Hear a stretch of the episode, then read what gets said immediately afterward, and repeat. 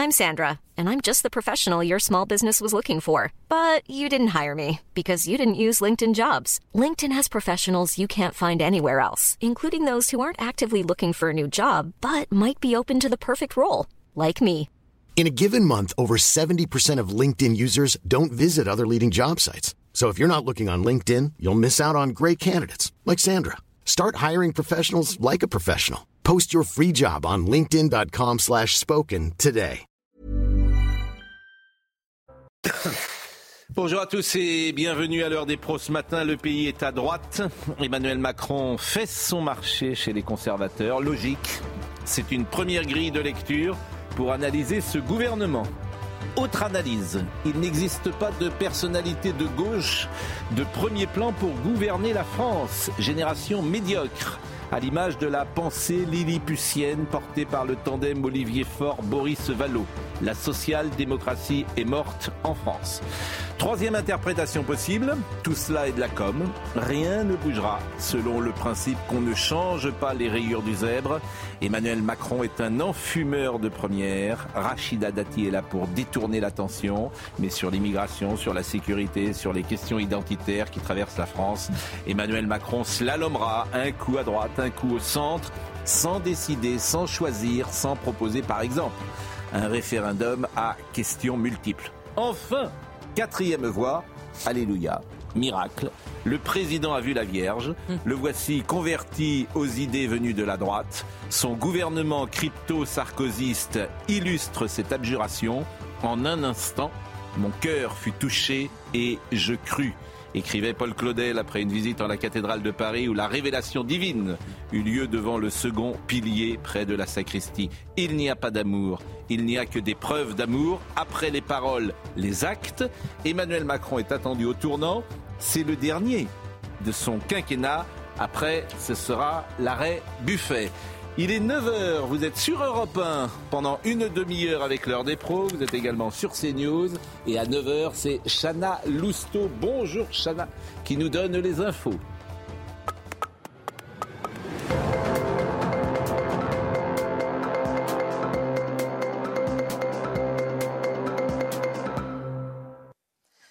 Bonjour Pascal, bonjour à tous. C'est le grand rendez-vous de la journée. Le premier conseil des ministres de la nouvelle équipe gouvernementale aura lieu à 11h. Hier soir, Gabriel Attal a mis fin au suspense. 14 ministres ont été nommés. Parmi eux, 8 sont issus de la droite. De nouvelles nominations seront annoncées la semaine prochaine. Passation de pouvoir imminente au ministère de la Culture. Rima Abdul-Malak va laisser place à Rachida Dati d'ici une demi-heure. L'ancienne garde des Sceaux de Nicolas Sarkozy, figure de la droite, a été nommée à la surprise générale et exclue des LR dans la foulée. Alors que pensent les Parisiens du 7e arrondissement de la nomination de leur maire? On est allé leur poser la question.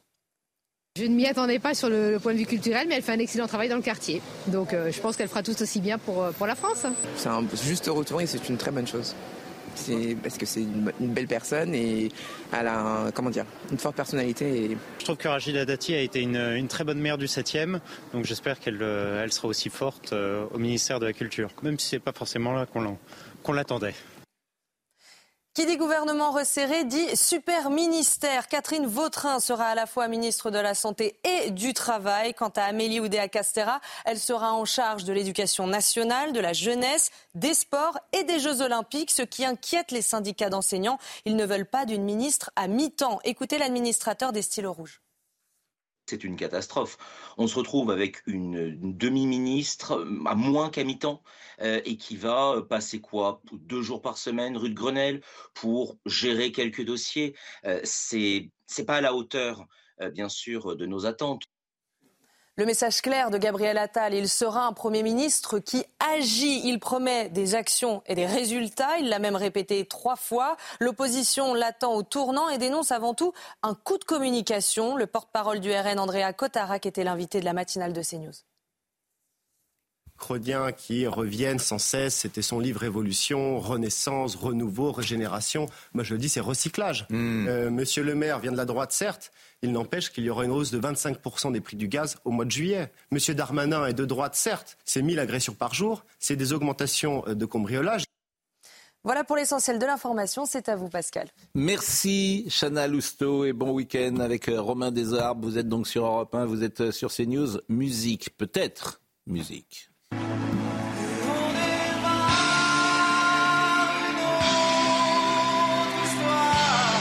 Je dis peut-être.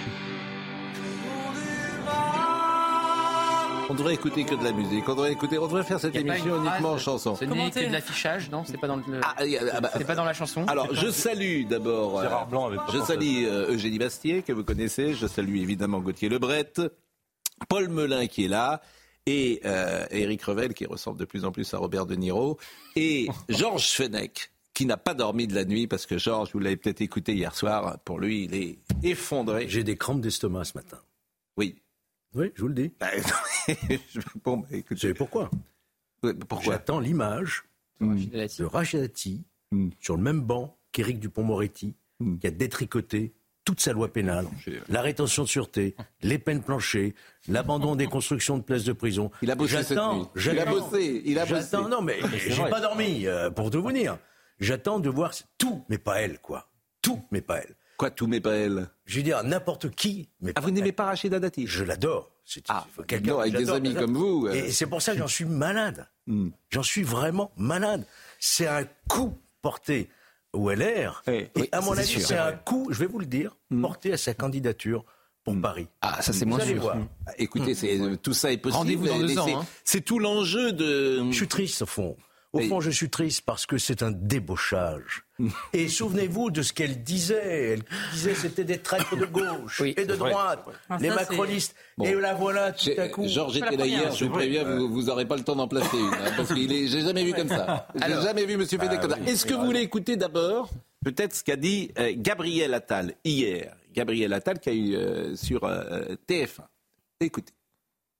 Ce que je veux, c'est de l'action, de l'action, de l'action, des résultats, des résultats, des résultats. Sur votre question, droite, gauche, moi je ne suis pas là à demander à mes ministres de vider leurs poches pour me montrer la carte de leur parti politique. Et je ne pense pas que c'est ce que les Français attendent.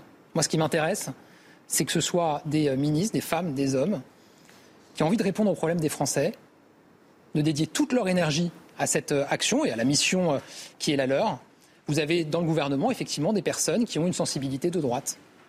Et vous avez des personnes, des personnalités qui ont une sensibilité de gauche. L'important, et je crois que euh, les Français qui nous regardent, c'est ça qu'ils attendent. C'est qu'on réponde à leurs problèmes et qu'on agisse résolument pour la réussite de notre pays. Est-ce que ce qu'il dit est juste? C'est pas parce qu'on le dit trois fois que ça vient. Après les émeutes, Emmanuel Macron avait dit il faut l'ordre, l'ordre et l'ordre. Rien n'a changé. Hmm.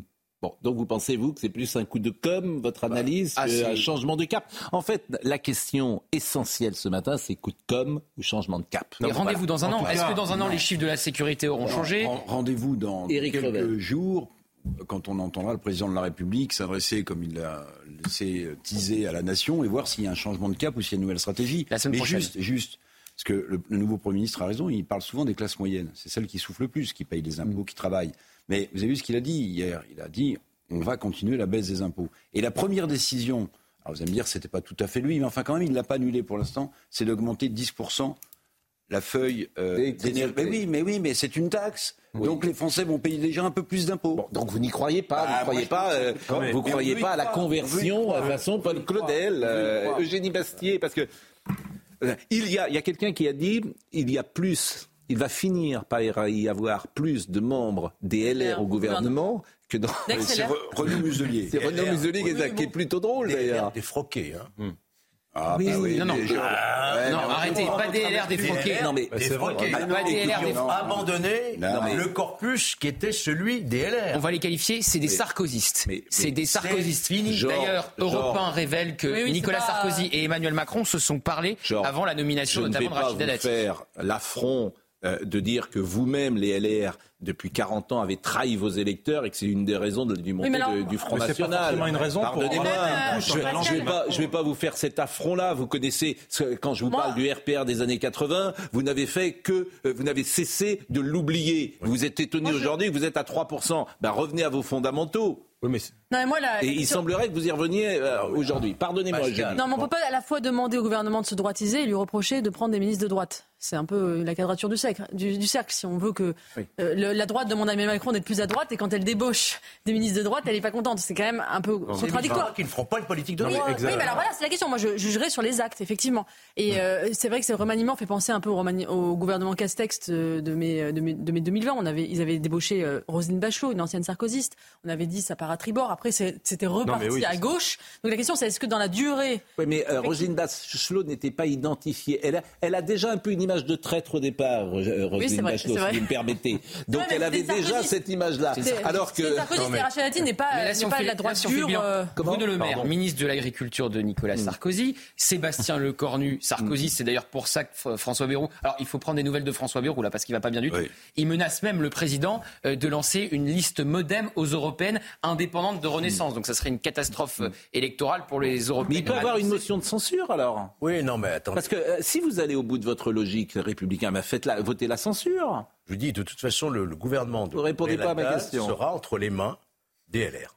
Les LR, le jour où ils décideront de faire tomber ce gouvernement, ils le feront. Ah oui, mais ils ont tellement la trouille de retourner devant les électeurs avec des élections législatives. Vous êtes omnibulés. je comprends les médias de manière générale hmm. par l'arrivée de Rachid Dati. C'est vrai que ça, ça, fait. Et vous-même, vous n'avez pas dormi la nuit. Mais ce que vous ne voulez pas voir, ce que vous ne voulez pas voir, mais je veux bien que, voir, moi. C'est que Gabriel Attal hmm. et Emmanuel Macron n'ont toujours pas de majorité à l'Assemblée. C'est Georges Fenech qui parle. Alors Paul Melun va parler dans une seconde. Paul Melun va parler dans une seconde. Simplement, il y a une chose qui est importante effectivement, c'est de euh, les archives.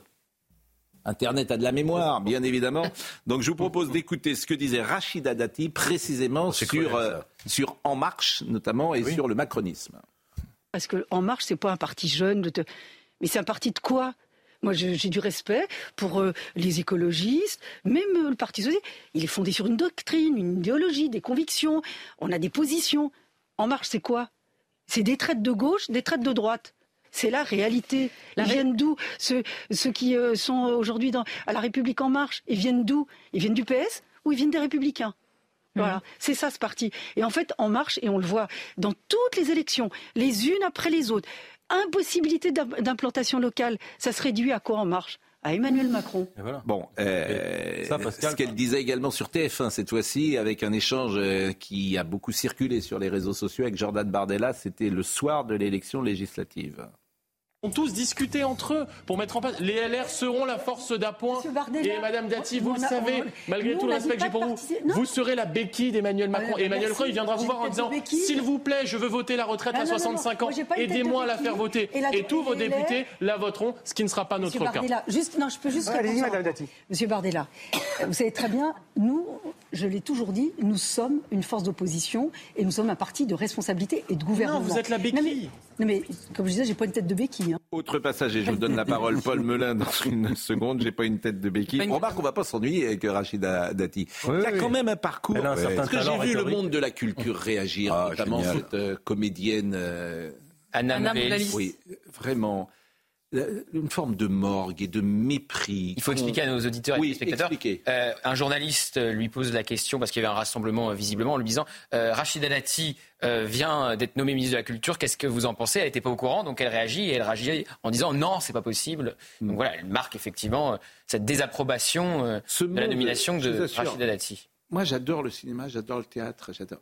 Mais ce monde de la culture, son sectarisme parfois, son intolérance, ses personnalités qui vivent aux, frais de l'État et qui n'ont jamais de mots assez durs sur l'État et sur la main dans laquelle ils mangent. Je suis agacé par, euh, euh, comment dire, ces postures. Et Anna Mouglagis euh, incarne cela. Je veux dire, elle n'est pas encore nommée qu'elle a déjà un, avis. Oui, mais, on parlait quand même des revirements idéologiques d'Emmanuel Macron. Vous pas écouté hier les, les, radios de service public. Moi, je les, je les, ai écoutées. C'était fantastique.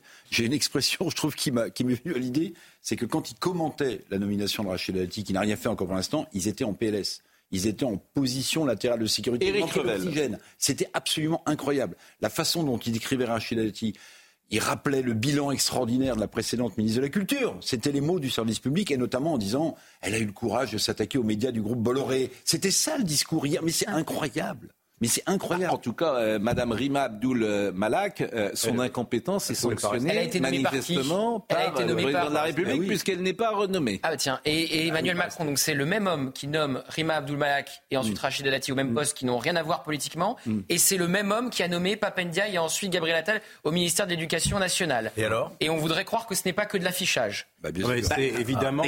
Rendez-vous- dans un an. Mais pardonnez-moi, c'est ce que je vous ai dit tout à l'heure. Tu as deux manières d'interpréter ça. Soit tu entends le public, les Français. Mais faut pas être dupe. Non mais, Mais si s'il com. entendait, s'il n'importe entendait, les, Français, il n'aurait pas fait cela. Euh, les extraits que vous avez présentés de Rachida Dati sont cruels, cruels pour les, pour les républicains parce que ça montre effectivement qu'ils ont qu'ils ont eu un débauchage important, mais c'est encore plus cruel pour l'opinion publique qui a l'impression que la parole des hommes politiques et des femmes politiques est totalement démonétisée, qu'elle n'a plus aucun sens et que deux ans avant vous pouvez traiter de traîtres ceux qui vont plus tard finir vos propres Et Bruno Le et- Maire, c'était mais- le cas de Gérald mais c'est pas Darmanin. pour ça que c'est moins grave. Oui, d'accord. C'est dramatique. C'est dramatique. Jacques Chirac que je vous est en dise- Non, mais c'est 74. dramatique. C'est la vie politique. La vie politique est faite de Ben, reniements. et- et les mêmes se désoleront de la montée des populismes et vont nous dire que l'échange entre Jordan Bardella et Rachida Dati est cruel pour Le Rachida Dati. général de. Gaulle, je vous ai compris. Euh, je, veux dire, on peut multiplier par comparer, 5. le- je vous ai compris, le général de Gaulle avec la nomination de Bah, Rachida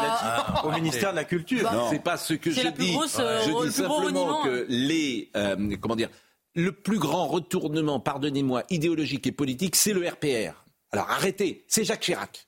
C'est le pire. Ah, ça, je suis d'accord avec vous. Bon, donc il Mais n'y a pas pire. que Dans les retournements successifs, c'est Jacques Chirac. droit dans Donc, Ou euh, Nicolas euh, Sarkozy, ou Nicolas Sarkozy qui, est, qui est élu en, 2000, en 2007 Non, sur un. Sarkozy, jamais. Non, Nicolas Sarkozy qui est élu sur un, sur un discours Non, très pas- très à droite et qui fait euh, le gouvernement d'ouverture en arrivant. euh, Vous avez oublié peut-être euh, la crise des subprimes qui avait changé les choses. Non, non, Non, mais on parle en le gouvernement 2007. d'ouverture, le- c'était avant la Le crise des gouvernement d'ouverture. Il faut ouvrir. il faut ouvrir, il ne faut pas, Faut il pas faut pas gouverner Macron, simplement dans son. Est-ce qu'on peut juste qu'on la vengeance d'Emmanuel Macron Gabriel sur Rachida Dati? Gabriel, oui. C'est aussi une vengeance d'Emmanuel Macron sur les LR. Bien sûr, ils ont voté la motion de rejet, le texte a été rejeté, le texte a été droitisé par rapport à la version initiale euh, de Gérald Darmanin. Les Républicains se sont refait une santé à la fin de l'année, ils sortaient Oui. gagnants de l'Assemblée nationale. Ça n'a pas du tout plu au chef de l'État qui tient sa revanche ce matin avec la nomination de Rachida Dati. Deux passages que je veux vous montrer. Gabriel Attal, d'abord hier sur euh, euh, Madame Dati, après le passage, parce que euh, au LR, vous avez eu un échange assez virulent hier avec Franck Louvrier, qui est lui-même LR, qui vous dit en gros, euh, cher Georges, vous allez finir dans votre cabine téléphonique. C'est ça qu'il vous dit. Il y a deux options. Vous nous direz. euh, de- Sarkozyste. Comment Vous voyez, Sarkozyste de chez ses. des- Eh oui, mais bon. Les cercles de Nicolas Sarkozy. Vous avez fait, c'est ce qu'il vous dit. Vous avez fait que moins de 5 points.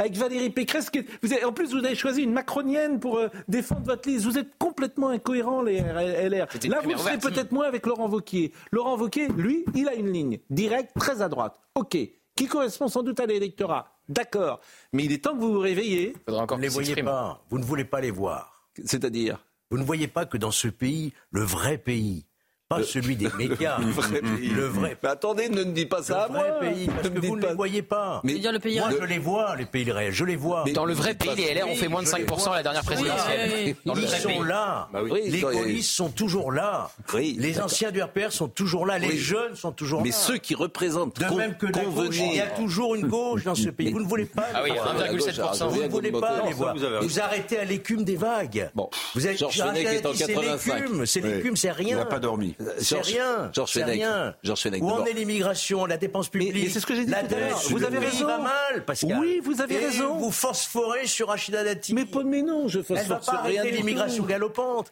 Elle va Oui, pas faire le référendum ministère. l'immigration. Si elle peut arrêter euh, Anne On Hidalgo à Paris de de massacrer de Paris, l'écume des choses. si elle Gabriel. arrêter les projets délirants de Anne Hidalgo à Paris via le ministère de la Culture, ça suffirait. Mais désolé de vous décevoir, mon cher. Mais- mais non, mais- Mais vous ne me Vous décevez parlez pas. de l'écume des choses. Je dis que dans le- Vous ne parlez pas de la réalité Vous me parlez de la ce France pays. Parle- bah, des Georges. Français qui attendent autre chose que des castings. Bien sûr, Ce sont des castings. Bien sûr. C'est rien d'autre. Je viens de dire que c'était euh, de l'affichage.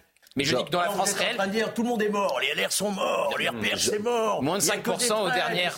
Non, J'ai pas dit il y a un pays réel Oui, que vous ne voulez pas bon, voir. J'ai compris. D'abord, on parle tous les jours de ça, puisqu'on passe notre temps à dire qu'il faut changer de logiciel et qu'il faut tout, tout renverser la table. Pardonnez-moi. Donc, c'est l'exact contraire. Simplement, quand il y a un changement de gouvernement, on parle du changement de gouvernement et on parle effectivement du casting. Aujourd'hui, demain, on reprendra d'autres sujets. Donc, ne, ne me la faites pas, j'allais dire à que ça l'envers. vous dérange, mais c'est tout. Oui, Ouais, bon. vous cherchez- Écoutez, Oui, mais, là, euh. Mais vous savez très bien que bon, et elle n'a pas attendu par Emmanuel Macron. Enfin, je, je dire, on ne parle que de Rachida Dati. En fait, aujourd'hui, vous voulez aujourd'hui, là où vous êtes, euh, vous, quoi vous parlez de cabine téléphonique. Là, vous êtes, là où vous êtes complètement incohérent.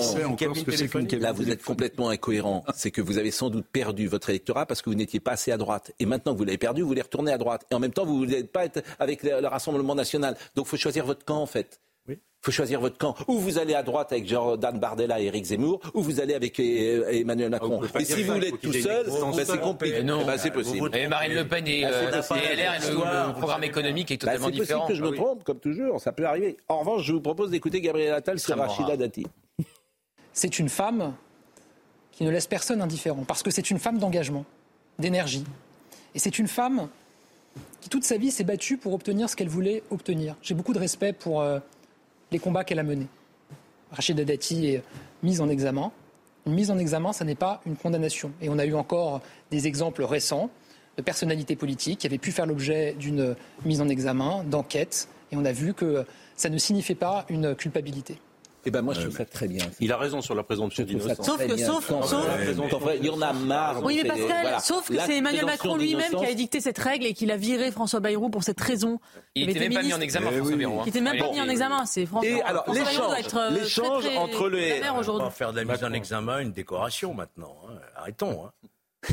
Arrêtons, quoi. L'échange hier soir avec euh, Franck Louvrier, parce que euh, c'est deux tendances au sein des Républicains. Que nous aimons bien l'un et l'autre, Franck Louvrier. C'est pas trop, on s'aime tous.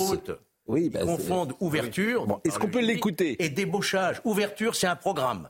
Sur quel programme on se met d'accord C'est pas vrai. Là, c'est autre chose. C'est pas vrai. Nicolas Sarkozy, c'était du débauchage en 2007. le programme était à droite. il a fait du débauchage en faisant venir des personnalités de gauche pour faire un programme de droite. Résultat, Ramayad euh, disait le contraire de ce que ce qu'il disait. le résultat Voilà, donc c'était pas un bon résultat. Éric Revel. Éric Revel. Le premier à l'avoir fait, c'est Nicolas Sarkozy. Vous vous souvenez de l'ouverture sous Mitterrand. Vous vous souvenez de ce qu'avait écrit Jean-Pierre Soisson dans Mémoire d'ouverture? Il n'y avait aucun programme, il n'y avait aucun cap. Mmh. C'était juste du débauchage. Mais oui. Et eh ben c'est exactement la même chose. Et alors? Les Français, ils n'en ont plus.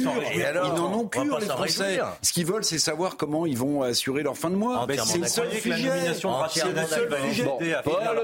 Mort à la part, on se focalise uniquement sur Rachida Dati. On ne parle que de Rachida Dati. Donc ils ont réussi leur coup politique. S'il vous plaît, euh, pensez à nos auditeurs d'Europe 1 que je salue. Ne parlez pas les uns sur les autres. Je rappelle qu'il y a Eric Revel sur ce plateau, Paul Melun et Georges Fenech qui est en pleine forme. Mais je voudrais qu'on écoute l'échange que vous avez eu avec Franck Louvrier, qui est de votre camp et qui n'est même pas d'accord avec vous. Est-ce que vous êtes toujours euh, LR euh, euh, Ah, mais moi, je suis toujours LR. Et je compte le rester, à condition que ma famille politique, à un moment donné, s'ouvre vers l'extérieur et comprenne que l'élection, c'est une addition, c'est pas une soustraction et c'est que pour gagner la prochaine fois, il va falloir peut-être s'organiser pour être un peu plus nombreux. Et que les macronistes qui ont voté pour des sarkozystes avant, mais il faut peut-être les ramener dans une même majorité. Donc c'est ça, c'est très simple comme, euh, comme euh, réflexion. Mais à mon avis, c'est peut-être la réflexion qui est un peu plus gagnante que rester sur son plus petit dénominateur commun, qui est le pur LR, qui malheureusement euh, reste minoritaire dans le pays. Alors merci euh, Franck Louvrier. Euh, Georges Fenech, manifestement, vous êtes également des Républicains. vous mais pas Franck Louvrier, qui, est, un ami que je connais bien, que je respecte beaucoup. vous êtes tous Ce que vous dites, Franck Louvrier, ça ne peut fonctionner que sur un accord, une plateforme de gouvernement. Eh ben, attendez, un accord de parti. Ça ne peut pas fonctionner à partir de débauchage individuel, et vous le savez très bien. Donc j'entends bien qu'il faut prendre ses responsabilités, mais pas de cette manière-là. Bon, Georges Fenech, je suis d'accord, mais qui tend la main aujourd'hui? Qui tend la main bah C'est le président de la République. Bah qui tend la main eh ben, Saisissons-la. On veut rester quoi Dans notre minorité de la minorité? On veut rester dans, dans la minorité du Parlement? Je vous rappelle qu'on n'est même pas dans l'opposition. Je n'ai pas vu qu'il ait tendu la main. Je n'ai pas vu qu'il ait tendu la main sur une plateforme politique. Georges. Bah, hmm. D'accord. Aujourd'hui, juste en tendant la main, on exclut la ministre qui accepte. Franchement, ça devient ridicule. Ça devient ridicule, dit-il, et il est euh, effectivement, il condamne Eric Ciotti. Eric Ciotti, qu'a-t-il euh, écrit? Rachida Dati a fait le choix d'entrer au gouvernement. Elle se place en dehors de notre famille politique. Elle ne fait désormais plus partie des Républicains. Nous sommes dans l'opposition. Nous tirons donc les conséquences de son choix avec regret. Dans les réactions, il y a Anne Hidalgo. Je souhaite bon courage aux acteurs du monde de la culture, compte tenu des épreuves qui vont traverser la nomination de Rachida Dati comme ministre de la Culture. Il y a beaucoup de morgue et d'arrogance, je trouve, chez euh, là-dedans. Marion Maréchal, Rachida Dati qui est présidente du Conseil national des Républicains, la voici désormais ministre de Macron. La dissolution du LR dans le macronisme est achevée. La droite s'est définitivement reconquête. Les électeurs ne s'y tromperont pas. Elle n'a pas tort d'ailleurs, euh, parce que là, en fait, euh, on le dit très souvent. Euh, François-Xavier Bellamy, Marion Maréchal et Jordan Bardella, et Jordan Bardella je vous assure, ça, pourrait travailler ensemble. Pardonnez-moi de le dire comme ça. Mais comme vous, vous êtes sur une position là où vous avez vu la politique économique de Jordan Bardella. Euh, elle est déjà en train de changer, Marine Le Pen, sur la politique économique. Elle plus rien, donc c'est fini. Mais oui, mais on ne sait plus qui est qui, qui fait quoi. Ah, non, mais là, voilà, comme ça. Mais vous l'avez lu la politique économique du Rassemblement national? Je vous ai... une politique de gauche, voire d'extrême gauche? Je vous dis que vous avez raison, mais qu'en même temps, ils sont en train de changer changer. Ce que je veux vous dire, c'est que vos électeurs du RPR, ils sont plus proches de Marion Maréchal et d'Éric Zemmour que euh, d'Emmanuel Macron. Tout l'intérêt de pas aller chez Macron. Pardonnez-moi de aller chez Macron. Vous savez très je parle de vos électeurs. Oui, ils sont partis. mais oui, mais ceux qui restent aujourd'hui, ceux qui restent aujourd'hui sont très à droite. On est d'accord. Les électeurs, je parle. Oui. Oui, oui, bah, bah, faut que comme vous voulez pas aller chez Macron, comme vous voulez pas aller euh, chez Reconquête. Mais on a le droit de rester soi-même. Ben oui, à 3%. On a le droit de rester soi-même. Et de se battre pour ses idées. Mais, vous êtes, mais et vous de pensez se représenter aux mais prochaines vous pensez élections. la même chose que vous Bardella. Vous renier pour, euh, pour un plat de lentilles, en fait, c'est ça. Ça sert à rien d'aller faire le procès LR de pas garder leur ligne. Mais oui, mais leur ligne, c'est celle de Jordan Bardella. C'est une erreur historique. Mais non, c'est pas l'heure de leur. Mais non, mais vous pouvez avouer que c'est une erreur historique d'avoir abandonné cette ère-là. C'est une erreur historique pour le RPR. Vous vous souvenez de cette émission où Juppé est là, on lui repasse des déclarations lors d'un meeting, et il est tout penaud, il dit oui, on disait ça, mais je ne pense pas, etc. Eugénie Bastier, dernier mot, parce qu'après on va faire une pause. Eugénie Bastier, dernier mot. Moi, j'attends juste de juger ce gouvernement sur les actes. Il a, ok, débauchage de personnalités de droite. Est-ce qu'il va mener une véritable politique de droite? Je rappelle que les prochaines lois euh, qui vont arriver euh, à l'Assemblée, c'est la constitutionnalisation de l'IVG et euh, l'euthanasie, qui sont des marqueurs progressistes pour le gouvernement. Voilà, on jugera Emmanuel Macron et son gouvernement. La pause. La pause. On va recevoir dans une seconde Didier Raoult euh, pour parler euh, des antibiotiques. Vous en avez peut-être besoin, tous. On en a peut-être tous besoin. Euh, et on va marquer donc une pause. Je salue effectivement les auditeurs d'Europe 1 qui vont retrouver dans une seconde Thomas Hill. C'est à vous, cher Thomas. Et nous, nous allons maintenant continuer sur ce que vient de dire Eugénie Bastier. Très intéressant la nomination de Catherine Vautrin, qui est plutôt une conservatrice et qui va devoir porter la constitutionnalisation de l'IVG et la fin de vie, la loi sur la fin de vie. je vous remercie. Vous avez bien compris que je faisais la pause et euh, avec nos amis. Et euh, nous, nous, revenons dans une seconde. Nous revenons dans une seconde pour euh, l'heure des pros. On est ensemble jusqu'à 10h30. À tout de suite. C'est évidemment une image qui sera fortement commentée, la passation des pouvoirs rue de Valois, dans un des ministères à la fois euh, qui n'est pas un ministère régalien, euh, comme on dit, mais qui est toujours un des ministères les plus euh, médiatiques, le ministère de la culture. Et ça en dit beaucoup évidemment sur ce qu'est notre pays, parce que. Jack Lang a marqué fortement ce ministère, mais d'autres avant lui, comme André Malraux principalement. Et Rachida Dati va donc être rue de Valois, c'est cœur de Paris, vous reconnaissez peut-être derrière, vous devinez les jardins du Palais Royal dans cette grande salle. évidemment, euh, chacun entendra et même écoutera avec intérêt les mots de Madame Rima Abdul Malak et les mots de Rachida Dati. Nous recevons Didier Raoult sur ce plateau, ni angélique ni diabolique, les antibiotiques. Vous allez bien, monsieur Raoult? Très bien. Toujours un plaisir de vous voir. Merci. Et vous nous parlerez peut-être tout à l'heure de cette enquête qui est sorti il y a quelques jours sur euh, les morts à cause de l'hydroxychloroquine et où vous étiez mis en accusation. Dans les médias notamment, j'ai entendu euh, beaucoup de gens dire Didier Raoult s'est trompé. Oui, ça fait un moment qu'ils disent ça. Et ça fait un moment que tous ceux qui disent ça disent c'est moi qui me suis trompé, donc on verra bien. Et en revanche, Somaya Labedi va nous rappeler les titres. Le conflit au Proche-Orient se déplace au Yémen où les États-Unis et le Royaume-Uni ont mené des frappes stratégiques sur des sites militaires euh, dans plusieurs villes contrôlées par les rebelles outils. Une riposte qui a suscité une pluie de réactions, dont celle de Moscou qui accuse Washington et Londres, je cite, d'escalade destructrice. Une nouvelle voie pour un nouveau gouvernement. Vous découvrez les images du passage de témoins entre Olivier Véran et Prisca Thévenot. C'était il y a quelques minutes à l'hôtel de Castries. La matinée sera d'ailleurs rythmée par ces différentes passations, des événements à vivre évidemment en direct sur notre antenne. Et puis, premier conseil des ministres du gouvernement Attal 1 ce matin à 11h. Un gouvernement qui penche à droite et dont la euh, principale surprise est l'arrivée de Rachida Dati, une fidèle de Nicolas Sarkozy. Un seul mot d'ordre pour la nouvelle équipe, de l'action et des résultats, martèle le plus jeune Premier ministre de la Ve République. Donc on fait un petit tour rue de Valois pour voir si la passation des pouvoirs euh, est, en place et manifestement elle, va l'être. C'est vrai que c'est tout à fait étonnant parce qu'on parle davantage du ministère de la Culture et de Rachida Dati que euh, de ce nouveau gouvernement, de cette nouvelle ligne euh, et de, de l'avenir. C'est assez rare quand même qu'on ne parle comme ça que d'un ministre qui finalement... est ce que voulait le président de la République. Bah, bien sûr. C'était probablement sans doute C'est en fait le seul changement notable. Non, non, non, non, non. Il y a, non, non, il y a Catherine Vautrin, il y a les super ministères, effectivement, ben oui, mais, débat, mais, euh, il y a quand même les poids lourds qui restent, avec Dupont-Moretti, Gérald Darmanin, Bruno Le Maire, Sébastien Lecornu. Donc, et en plus, c'est un changement idéologique, parce que Rima Abdul-Malak et Rachida Dati, idéologiquement, il n'y a pas beaucoup de points communs. Hein. Euh, je vous propose d'écouter Frédéric Mitterrand, il était formidable ce matin, il était sur RTL, ancien ministre de la Culture, et il a parlé de Rachida Dati, et ce qu'il a dit, avec une parole toujours très libre chez Frédéric Mitterrand, et très intelligente, mérite d'être écouté. Beaucoup disent ce matin, n'y connaît rien. Oui, elle ne connaît rien, mais c'est pas grave. C'est pas. Il n'y a pas besoin de s'y connaître pour être ministre de la Culture. Il faut, il faut, il faut savoir comment marche l'État, surtout, et avoir autour de soi des gens qui sont euh, très compétents et très, et très capables.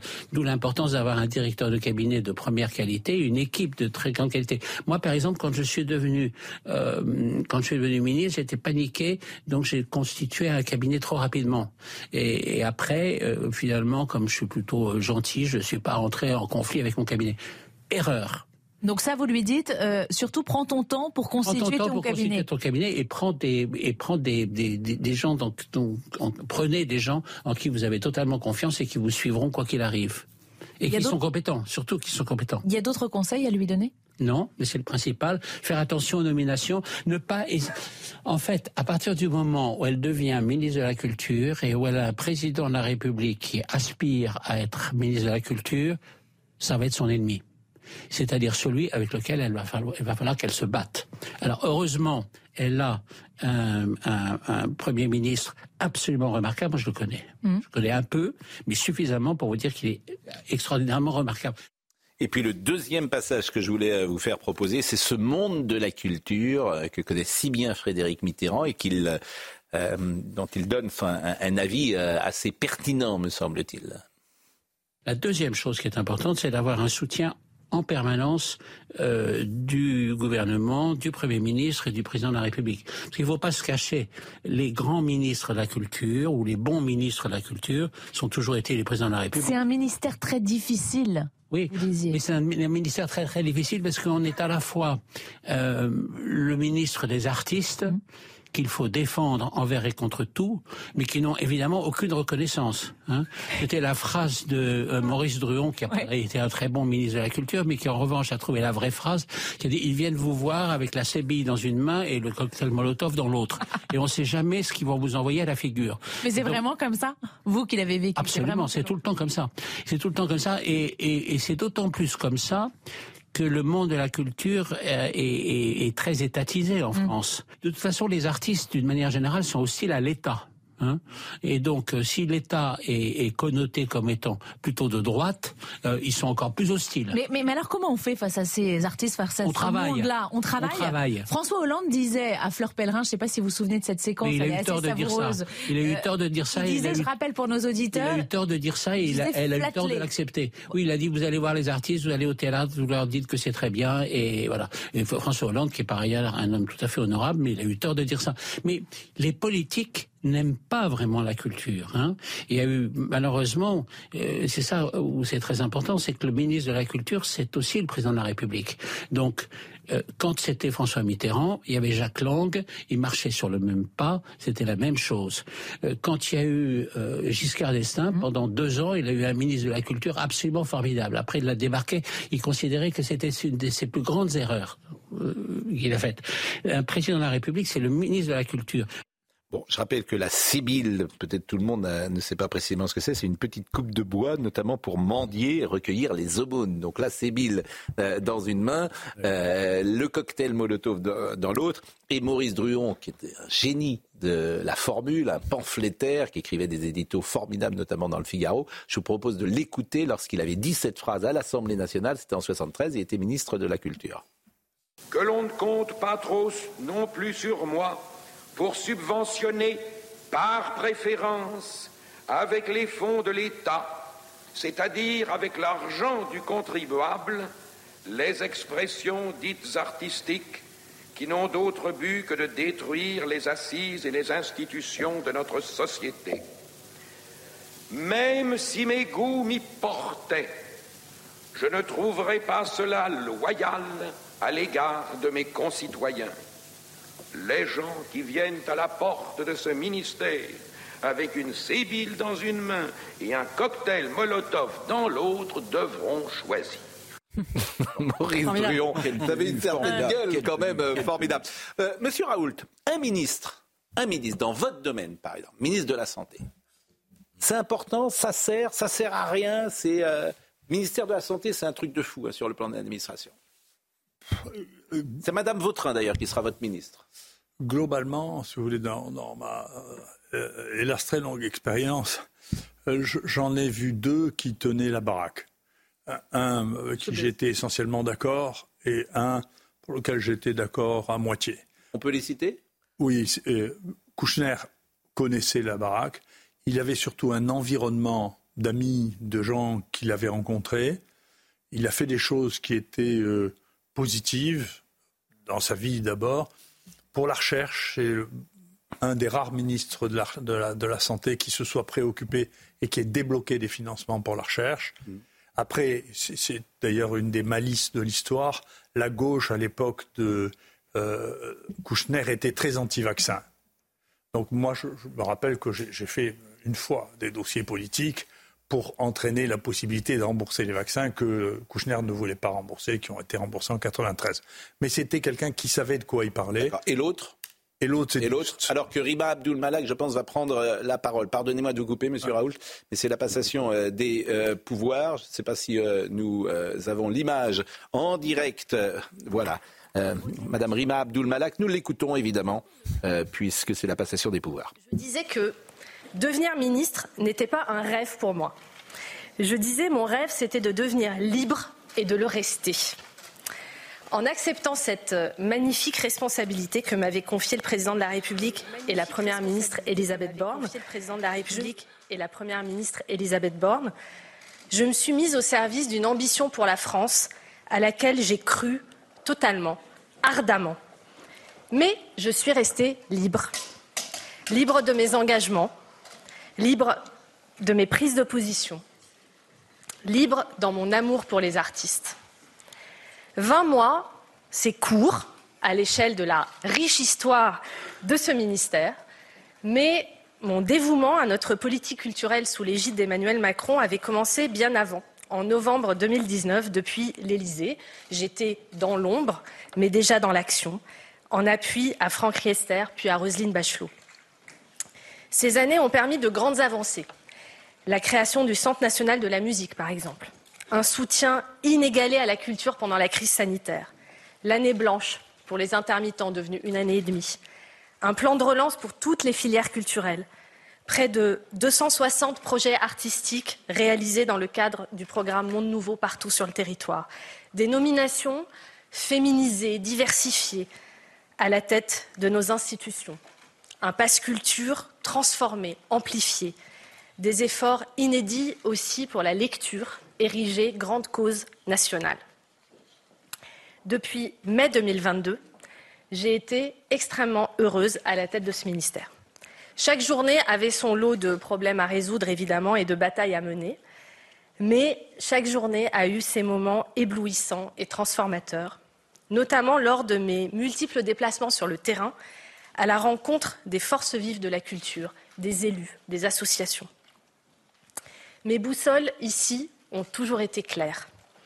Développer l'appétit culture de notre jeunesse, défendre la souveraineté culturelle de la France face à l'hégémonie des plateformes numériques, préserver et transmettre notre patrimoine, apaiser les mémoires par la culture, défendre l'audiovisuel public et lutter contre la désinformation, agir enfin pour la transition écologique. À chaque déplacement international, j'ai pu constater à quel point ces enjeux résonnaient fortement à l'étranger, à quel point la France était montrée en exemple et les mutations de notre modèle culturel scrutées avec attention. Ces grandes priorités, je les ai portées avec une équipe à l'énergie incroyable, visionnaire, passionnée, qui ne comptait jamais ses heures, une équipe héroïque. Je tiens à les remercier très sincèrement, ainsi que notre comité de direction, si soudé, si talentueux.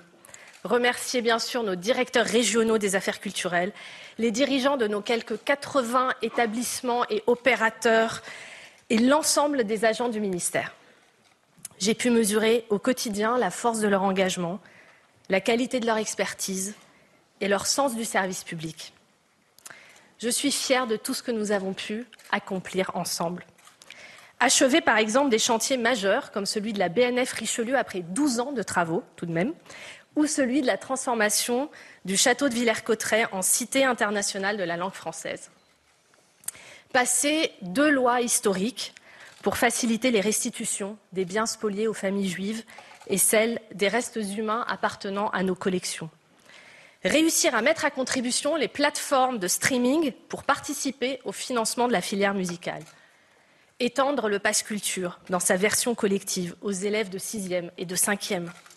Ou encore redoubler d'efforts pour nos écoles d'architecture, qui sont de véritables pépites pour l'avenir. Ces réalisations, elles ne sont pas éphémères, elles sont structurantes, elles sont durables. Je suis fière d'avoir obtenu les budgets les plus élevés de l'histoire de ce ministère, en hausse de 7% en 2023 et à nouveau de 6% pour 2024, avec la création de 125 emplois supplémentaires et la sauvegarde de nombreux crédits d'impôt qui sont indispensables à la vitalité du secteur de la culture. Après la suppression de la redevance, je me suis battue bec et ongle pour euh, sécuriser le financement de l'audiovisuel public et négocier une trajectoire budgétaire en hausse, donnant une visibilité aux entreprises jusqu'à 2028 et fixant le cap de plusieurs transformations. Tu avais raison, chère Rachida, quand tu disais l'an dernier que l'audiovisuel public fait partie du parcours républicain et de l'égalité des chances. À l'heure où notre société est bousculée par la désinformation, par une défiance croissante des Français vis-à-vis des médias, par, euh, je dirais, une simplification trop fréquente de la pensée. Les entreprises de l'audiovisuel public, dont les équipes travaillent avec rigueur et en toute indépendance, ont un rôle crucial à jouer pour préserver notre démocratie. Quand j'ai été nommée ministre, euh, je n'avais jamais fait d'interview dans les médias, je n'avais jamais été au banc à l'Assemblée, et j'avais ma carte dans aucun parti. On me disait novice en politique. Mais la politique a toujours été liée à ma vie. Parce que tout est politique. Tenter de comprendre une guerre civile qui déchire son pays quand on est enfant, c'est politique. Habiter une autre langue que sa langue maternelle, l'aimer, la défendre, grandir avec elle, c'est politique. Organiser des spectacles dans des camps de réfugiés ou des bidonvilles avec les clowns sans frontières, c'est politique. Le rire lui-même est politique. Le rire est subversif, le rire est résistance. Servir pendant six ans l'ambition culturelle de Bertrand Delanoë, mon mentor absolu, c'est politique. Promouvoir la culture française à New York, n'est-ce pas aussi politique? Défendre les droits des femmes, la lutte contre le harcèlement et les violences sexuelles et sexistes aussi. Soutenir la culture arménienne ou accueillir des artistes exilés d'Iran, d'Ukraine ou d'Afghanistan, c'est là encore politique, c'est même civilisationnel. Bref, je n'ai pas compris pourquoi on me collait si souvent l'étiquette de techno, moi qui n'ai jamais passé un seul concours administratif de ma vie et qui n'ai jamais travaillé dans la haute fonction publique.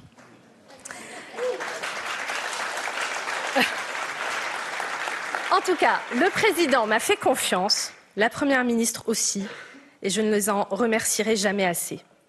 Je me suis jetée corps et âme dans cette fonction en me disant qu'il était possible d'être une femme politique autrement, avec toutes mes différences.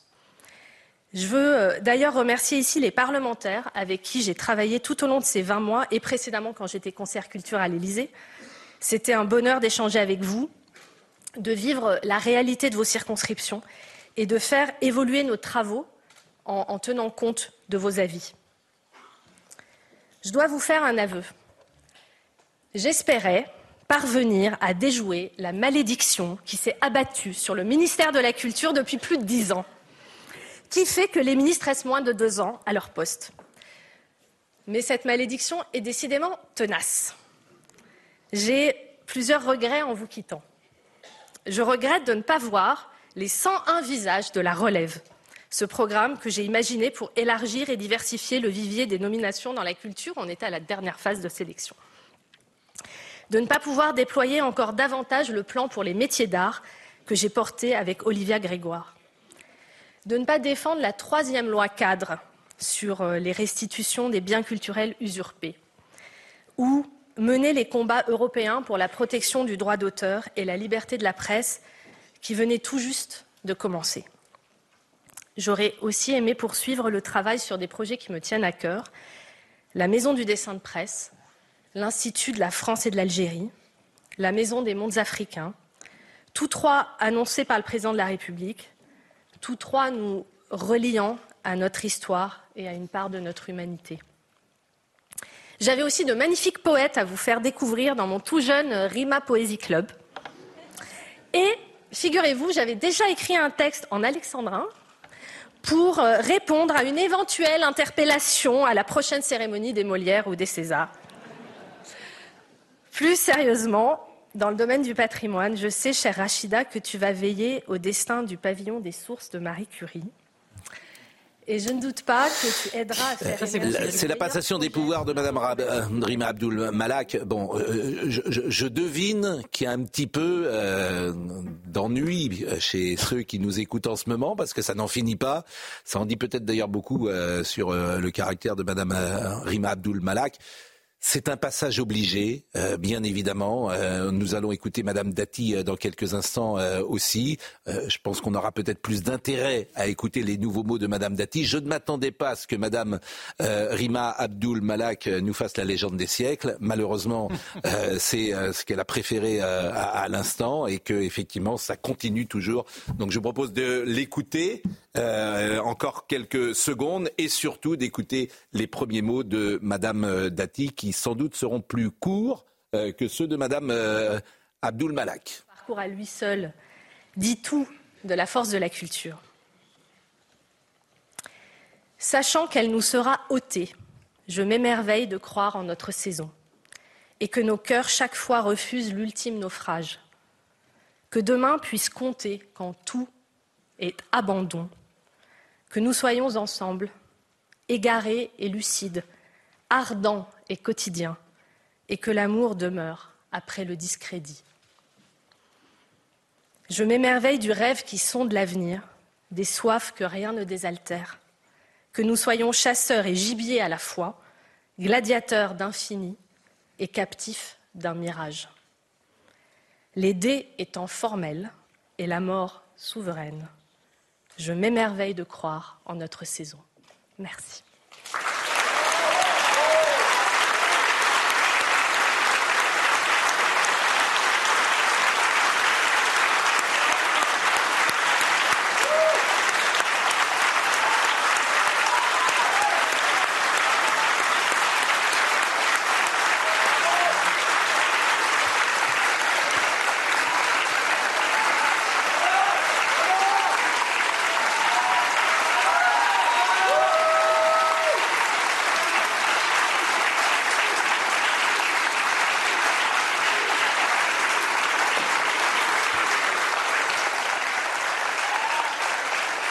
Madame la ministre, Madame la ministre, chère Rima, Mesdames et Messieurs, André Malraux, le fondateur de ce ministère, avait une brillante formule. Le ministre de la Culture a pour mission de rendre accessibles au plus grand nombre les œuvres capitales de l'humanité et d'abord la France. C'est dans cette belle tradition que je m'inscris en arrivant rue de Valois, où je suis à la fois très fière, très fière, mais aussi très émue d'avoir été nommée par le président de la République sur proposition du Premier ministre. Rendre accessible au plus grand nombre les œuvres de nos écrivains, de nos artistes, de nos acteurs. C'est en effet un impressionnant projet. Alors permettez-moi de dire que je sais personnellement, c'est d'ailleurs pour ça que ça surprend, permettez-moi de dire que je sais personnellement ce que je dois à la culture française. Et vous l'avez dit, Madame la Ministre Chérima. Et nous avons cela en commun. Une liberté de penser, notamment pour les femmes. Une liberté de parler, notamment pour les femmes. Une liberté de créer, notamment pour les femmes. Et une liberté de diffuser aussi pour les femmes. Je veux saluer ici tous mes prédécesseurs qui ont travaillé ici, et en particulier, c'est vrai que j'ai une attention particulière pour vous, cher Rima Abdul Malak.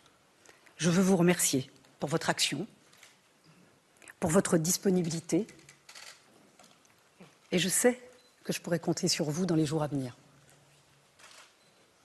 Pour votre courage, pour votre travail. Vous l'avez rappelé, nous avons en commun d'incarner la diversité culturelle qui fait la richesse de notre société. Nous savons l'importance d'avoir une culture en partage pour se sentir pleinement appartenir à un pays. Grâce à elle, grâce à tous nos prédécesseurs, la Ve République a permis qu'en France, la culture ne soit pas un bien comme un autre. C'est ce que nous appelons l'exception culturelle. Alors chacun sait que j'aime me battre. N'ayez pas peur. Je serai donc toujours là pour défendre cette exception culturelle. Je vais maintenant, à mon tour, prendre ma part dans cette histoire. Élu de Paris, je sais combien la capitale est riche en offres culturelles je veillerai à les maintenir en m'intéressant de près, et vous l'avez rappelé, à son patrimoine. Et en particulier à une réalisation formidable, qui est un défi, mais qui est un moment aussi historique, celui qu'avait lancé le président de la République en 2019, la réouverture de Notre-Dame cette année. Mais je veux rendre la culture encore plus présente dans toutes les villes, toutes les régions, dans tous les territoires. Et vous en avez parlé. Il nous faut bâtir une nouvelle culture populaire pour tous. Ce n'est pas un vain mot, ce ne sont pas que des mots. Des quartiers à la ruralité. Cela ne peut se faire qu'en liaison étroite avec les collectivités territoriales, de métropole et d'outre-mer. Ils pourront compter sur moi pour les soutenir à fond. J'irai les rencontrer sur le terrain. Nous aurons, avec l'accueil du sommet de la francophonie à Villers-Cotterêts, l'occasion de rappeler l'importance de notre langue, de son exceptionnel rayonnement dans le monde. Elle est un patrimoine que nous avons en partage. Et nous l'avons en partage avec des peuples, des nations sur tous les continents. Lors de ses vœux pour 2024, le président de la République a parlé du réarmement de la France. Dans ce réarmement, la culture a une place essentielle. Les industries culturelles, les industries créatives, les nouvelles technologies, l'éducation artistique et culturelle. Il est important que la culture soit accessible à tous, et en particulier aux jeunes. C'est la finalité du passe culture, chère Rima. Il faut que ce soit un instrument d'éducation, un instrument d'éducation populaire, qu'elle participe de la défense des valeurs auxquelles nous tenons. J'ai trop vu de jeunes se couper de tout, ne plus vouloir regarder la télévision, plus vouloir regarder des films, plus vouloir lire, ne plus vouloir écouter de la musique. Celle-ci sera l'une de mes priorités que je partagerai avec ardeur avec ma collègue ministre de l'Éducation nationale. Je crois aussi que le socle essentiel de l'Europe, c'est la culture. Et c'est ce que nous avons en partage et que nous devons faire vivre ensemble. C'est notre Constitution qui le dit. La nation garantit l'égal accès de l'enfant et de l'adulte à la culture. Tout est dit. Ma, nomination ici m'en rend comptable. Je comprends qu'elle puisse surprendre cette nomination.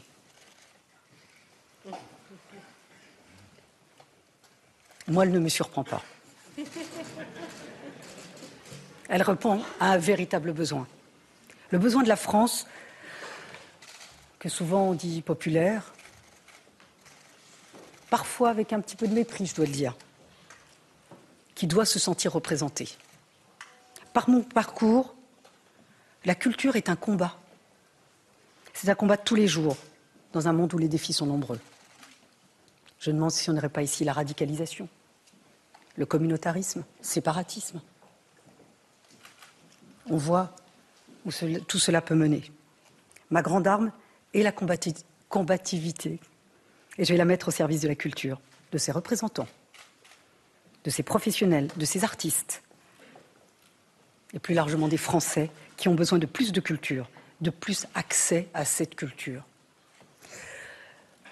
Vous l'aurez deviné, mais je n'avais peut-être pas besoin de vous le dire. Je suis, je suis déterminée. Déterminée à agir, déterminée à écouter. Vous parliez tout à l'heure d'étiquette. C'est que le début, Rima. Je suis déterminée à agir effectivement et à écouter tous les acteurs de la culture de notre pays. Je veux, pour terminer mon propos, saluer tous les agents de ce ministère. Vous l'avez rappelé, des établissements publics. Ils peuvent compter sur mon énergie, sur ma ténacité, sur ma détermination à travailler au service de la République pour ce magnifique bien commun la culture. Je vous remercie.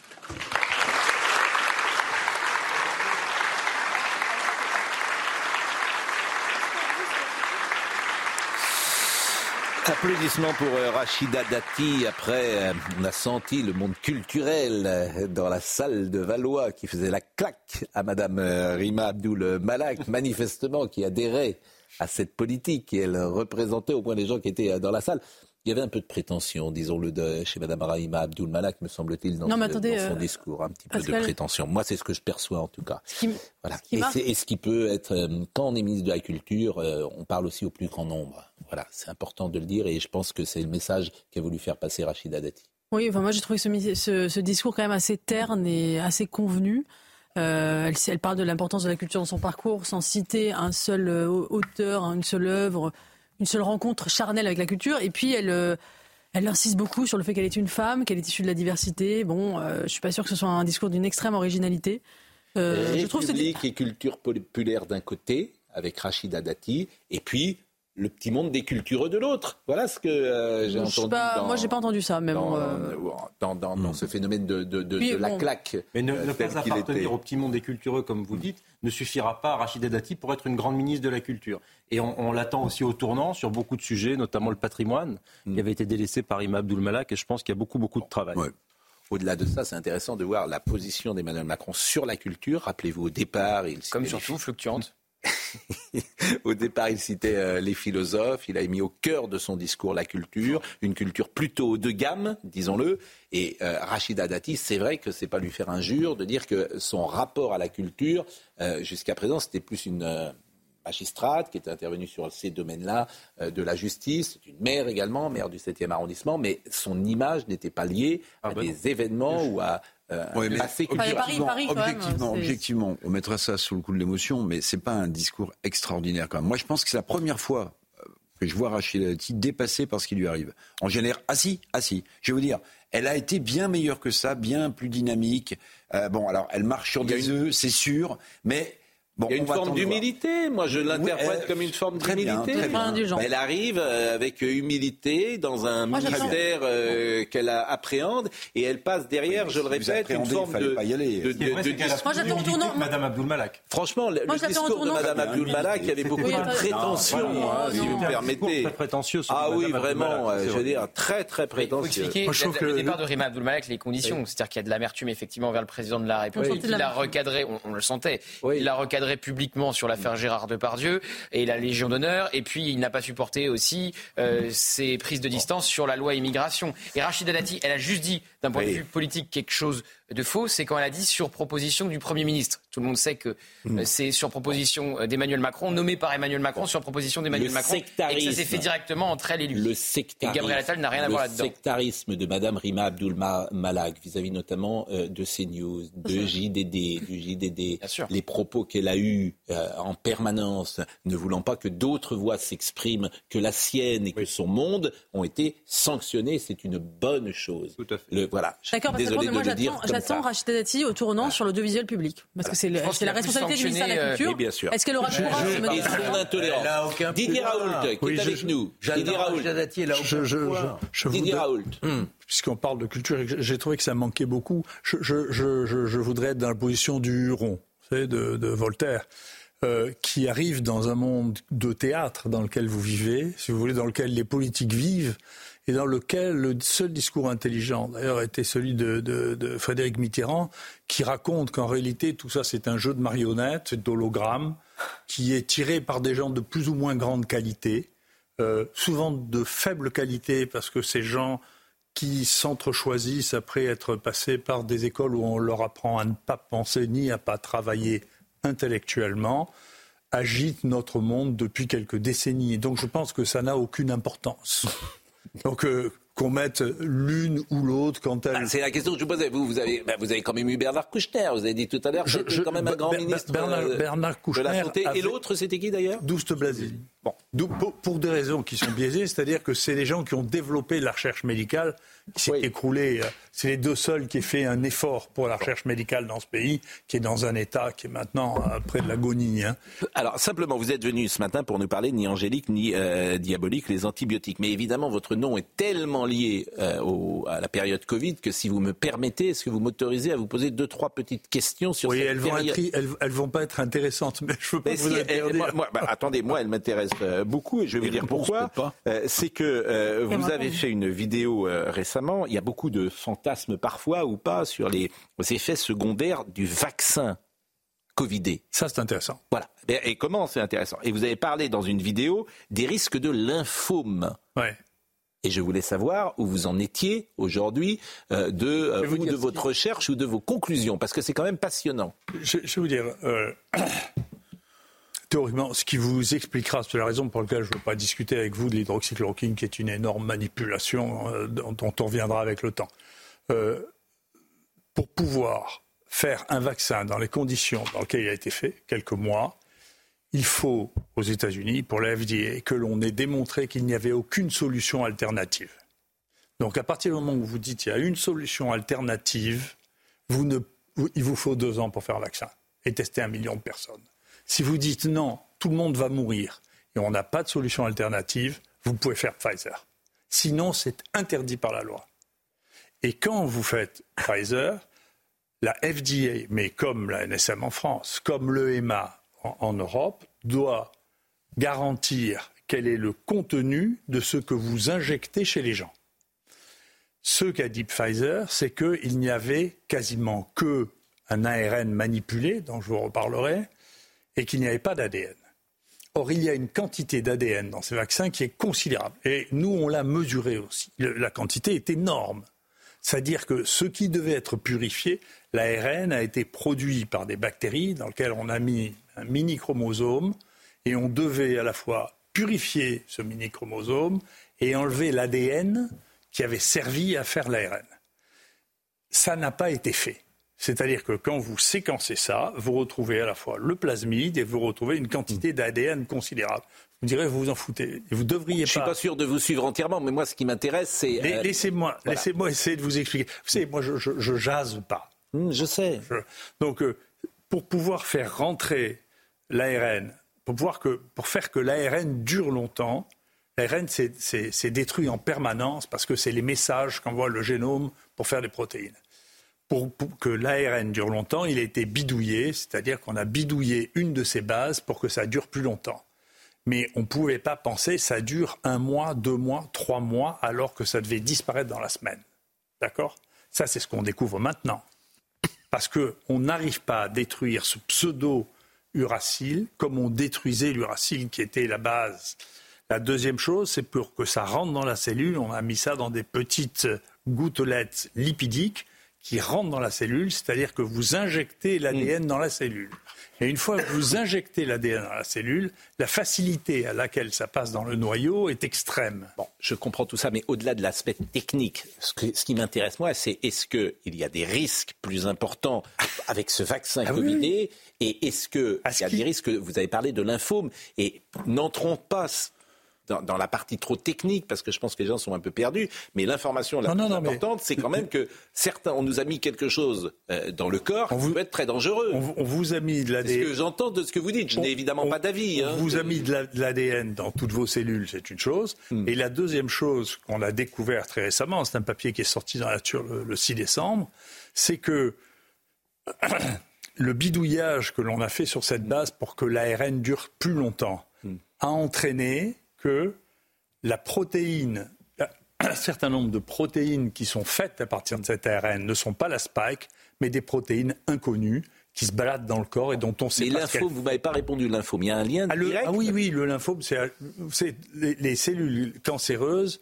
qui se développent le plus rapidement, c'est les cellules qui se multiplient. Bon, donc il y a des cancers rapides qui se développent, selon vous, je le précise, selon vous, à cause de, euh, du vaccin en, Covid. En tout cas, c'est le mécanisme que l'on connaît de développement des lymphomes, c'est d'injecter de l'ADN dans les lymphocytes des ganglions. Bon, effrayant. Hein oui, c'est effrayant, ah, effectivement, c'est effrayant. Aucune règle n'a été respectée, aucune règle n'a été respectée au nom de nous n'avons aucun moyen de les trucs, la population va disparaître. Je vous signale que la population humaine a continué à grandir pendant tout ce temps. Eh Il n'y a pas eu de diminution de la population humaine et que les gens qui sont Vous voulez pas que je revienne sur la nouvelle étude menée par les chercheurs du CHU de Lyon et publiée dans la revue Biomédecine qui dit qu'il y a 17 000 morts de la première vague de Covid qui sont associés à l'hydroxychloroquine. Vous vous êtes fait allumer par toute la presse bien pensante française. Non, mais parce que là, honnêtement, vous savez, si, si, vous aviez un jeu de cartes, je vous montrerai, mais j'ai déjà publié. Vous savez, mm. il, est sorti 2300 études sur le traitement du Covid. Celle que vous choisissez et celle que choisit la presse française, c'est celle qui obéit. Vous voulez que je vous lise un petit, un, tout petit, tout petit quelque chose que j'ai préparé pour vous, qui, m'intéresse parce que c'est, euh, j'espère que, que, ça pourra vous, vous, vous, servir. C'est, vous savez, Goebbels dans les deux dernières années de sa vie, a, écrit son, a écrit son. Goebbels. Euh, non, non, c'était le ministre de la propagande. Oui. Si on pouvait pas citer Goebbels sur cette hein. antenne, ça m'arrangerait. Mais... mais... non, mais c'est intéressant parce qu'il explique un certain nombre de choses que vous allez reconnaître. Ça s'appelle le point Godwin. Les, les, cinq clés de la propagande, ça s'appelle un, éviter les idées abstraites et faire appel à l'émotion. Hmm. Vous voyez ce que je veux dire? C'est Gustave Le Bon. On vient d'en parler. C'est répéter constamment quelques idées simples. Mm. Ne donnez jamais le côté opposé aux arguments. Euh, critiquez tout le temps vos opposants mm. et choisissez un opposant spécial pour concentrer vos critiques. Bon, c'est vous. J'ai bien compris. Le rôle des médias face à la médecine, ça c'est dans votre livre. Il est intéressant de montrer jusqu'à quel point l'information qui circule est totalement déconnectée de la réalité. Au moment où la presse essaie de réhabiliter son rôle en dénonçant les fake news, écrivez-vous, on peut constater que la plupart des informations fausses ou tronquées sont validées soit par la presse, soit par des organismes gouvernementaux ou non gouvernementaux ou par l'OMS. Parce que là, vous accusez la presse, mais effectivement, quand vous avez l'OMS, quand vous avez euh, ces grandes institutions, nous, on est démunis. Moi, je suis pas médecin. Vous avez parlé tout à l'heure. comment voulez-vous que j'ai un avis? Je ne peux pas en avoir. Ah, mais parce que, si vous voulez, globalement, le, problème, c'est que euh, l'information, en réalité écrite, elle est accessible absolument à tout le monde. Simplement, on la regarde ou on la regarde pas. Moi, j'ai passé mon temps avec des taux d'audition supérieurs aux vôtres hmm. euh, à, expliquer quelle sites on pouvait aller regarder, qui sont des sites officiels, institutionnels, sur lesquels on pouvait regarder ce qui se passait, sur la mortalité sur Euromomo, sur l'effet des vaccins, sur... Euh, euh, on a vu qu'après toute campagne vaccinale, on a vu repartir l'épidémie, tout le monde le savait. Le monde disait c'est une fake news. Je vous dis, il suffisait de regarder les chiffres. Les données, si vous voulez, vous, vous voyez d'ailleurs, votre source ça, n'est pas, vous n'avez pas une équipe comme le ministre qui, est susceptible d'aller aux sources des choses hmm. écrites. Pas lui m'a dit, lui m'a dit, lui m'a parlé, lui-même, lui-même pas. C'est tout ce que j'ai écrit dans ce livre, ça n'est que des choses qui sont citées. Hmm. Par exemple, il y a une chose que vous ne savez probablement pas, qui a été discutée à l'Europe, c'est que l'antibiotique le plus utilisé, le plus répandu à la surface de la Terre, c'est le glyphosate. Vous saviez que le glyphosate, c'est un antibiotique Non, mais moi je suis. Qui savait que le glyphosate. De monde scientifique. Il y avait un de vous qui savait que le glyphosate était un antibiotique Non, il y a un brevet qui a été déposé. qu'est-ce que ça veut dire Ça veut dire qu'on est en train de. Vous, n'avez pas idée de. Euh, le, glyphosate est utilisé pour la culture de tous les OGM. On met une enzyme dans les OGM qui détruit le glyphosate. Après, on met du glyphosate partout. Vous imaginez dans une rizière le nombre de tonnes qu'on met de glyphosate pour faire du riz OGM, d'accord? Et donc, tout le microbiote est complètement bouleversé parce que ça ne tue pas les bactéries de la même manière. Et donc, euh, vous êtes en train d'avoir un bouleversement écologique avec le glyphosate du microbiote, des microbes de la terre. Hmm dont absolument personne ne parle. Tout le monde dit. Alors, si, on, a qui en parle d'ailleurs, mais donc. Comme antibiotique, vous avez, vous, ne le saviez pas. non, évidemment que je ne savais pas. Mais ce que vous voulez dire, c'est que le glyphosate est dangereux. C'est ça que je retiens de ce que vous dites. Ah, il est en train d'entraîner un bouleversement écologique qui est inouï. Non, mais c'est ça. Moi, j'aime. Voilà, c'est ça que je retiens. Euh, Eugénie Bastier. Euh, est-ce que. Je n'ai pas lu votre livre, mais euh, la question d'antibiotiques me paraît intéressante. Est-ce que, est-ce que vous, vous craignez ce qu'on appelle le phénomène d'antibiorésistance, c'est-à-dire le fait que les gens résistent de mieux en mieux aux antibiotiques et qui peut-être demain fera qu'il y ait des épidémies qui, auxquelles on ne pourra plus résister? Beaucoup de scientifiques alertent sur ce phénomène. moi, je, vous conseille de lire mon livre et puis on en discutera après. C'est ce que j'essaie d'expliquer. Non, mais il faut lire, c'est important, c'est la ah, lecture. Si on ne lit pas, on finit par devenir idiot. Oui, mais vous savez, je lis beaucoup de livres par semaine, j'ai pas forcément le temps de lire les livres de, de Moi, je l'ai lu. Euh, comprenez que tous euh, les gens autour de la table n'aient pas lu. Et vous posez une question. On répondre quand même, d'assommer les gens de votre mépris. Répondez-moi. Vous, je, si j'écris, non mais c'est vrai, euh, non, soyez non, c'est non mais c'est soyez gentil. Non, non non non mais si j'écris, non non mais écoutez, si j'écris, d'ailleurs, la vie est un peu courte, je vais pas lire les, livres de Didier. Non non mais, non mais je lis 4 ou 5 livres par semaine. Parce que ça. Non mais vous pouvez répondre à la question. Si j'écris ces livres, c'est pour répondre au délire médiatique et pour les délires épidémiques médiatiques de ce type-là. J'ai une question que je vous pose, je ne suis pas dans un délire, je vous pose une question. J'ai répondu à cette question dans ce livre. Mais oui, mais je vous la pose là. Alors je vous la pose moi, je vous la pose là. Moi, est-ce que. Enfin, vous êtes curieux vous, quand même. non, mais je, mais je, je, je simple notre question, monsieur vous, avez, vous savez combien il y a de personnes. Vous me dites, lisez, votre, lisez mon livre pour lire avant. Vous savez, non, mais après, vous allez me dire, vous savez, il y a une étude euh, qui dit qu'il y a 70 000 morts euh, par mais an. Non, mais répondez à cette question. Est-ce que vous n'avez pas que les antibiotiques résistent C'est ça, là, elle est excellente, cette question. En, le, le, je vais essayer de vous euh, comprendre d'une manière qui soit compréhensible. Le, les antibiotiques sont des, des, produits qui, à 90%, sont naturels. Bon, mm. pas des trucs inventés par les humains.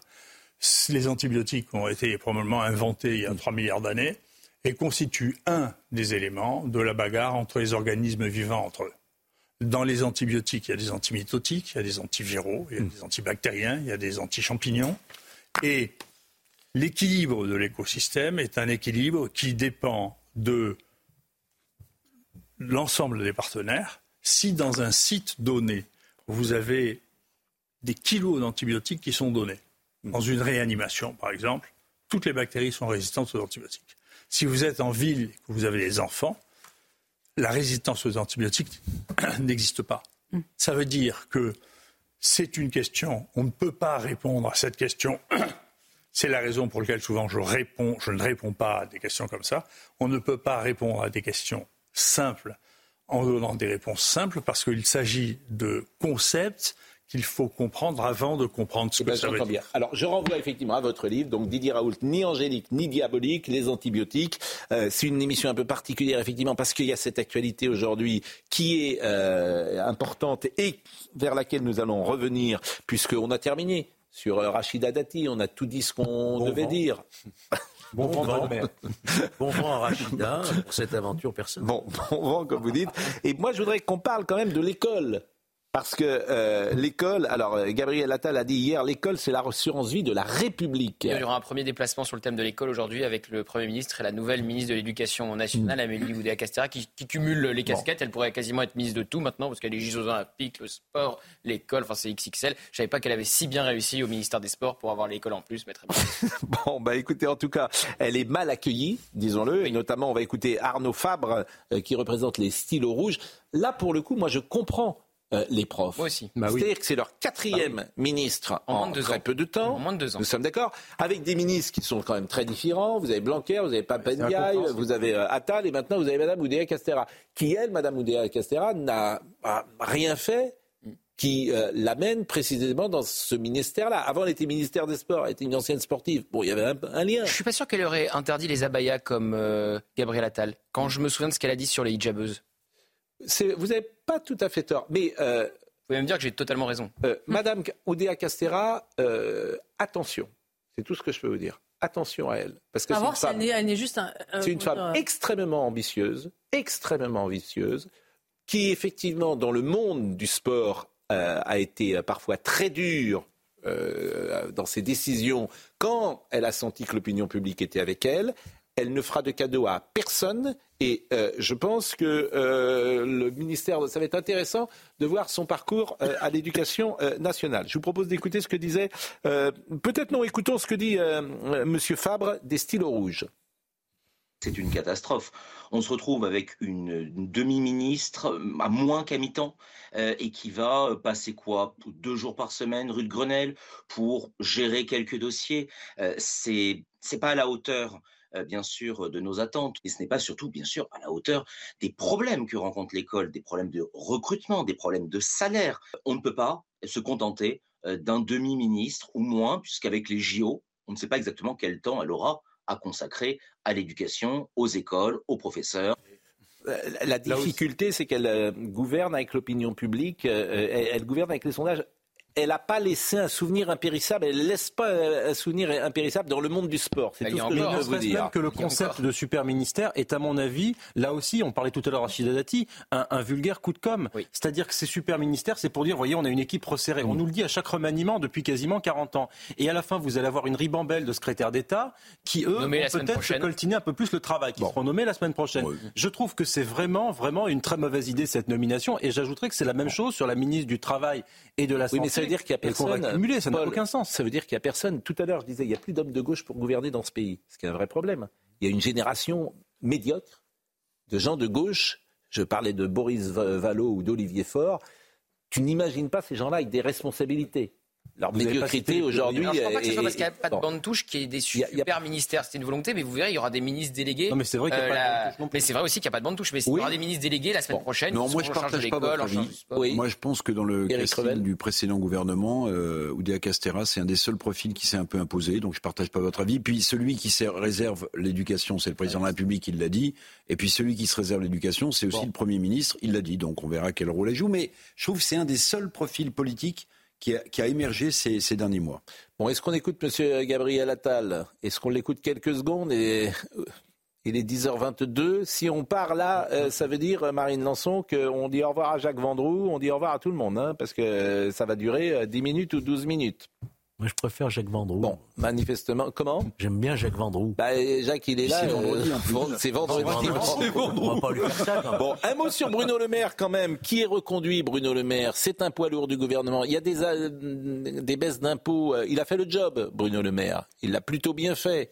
D'une certaine manière. Les entreprises, euh, les charges ont un peu baissé, les impôts euh, ont un peu baissé pour euh, les classes moyennes. C'est en tout cas ce qu'a toujours la fin de l'inflation, parce que vous savez, Bruno Le Maire, il annonce à chaque fois la fin de l'inflation, et puis ça ne ah se, ça se termine pas vraiment. il y a une volonté, un incontournable du gouvernement. Il y a une volonté libérale dans ce gouvernement. Il y a une volonté d'alléger les choses. Il y a une volonté d'alléger les procédures, de faire moins de règlements, etc. C'est pas toujours réussi, mais il y a cette volonté-là.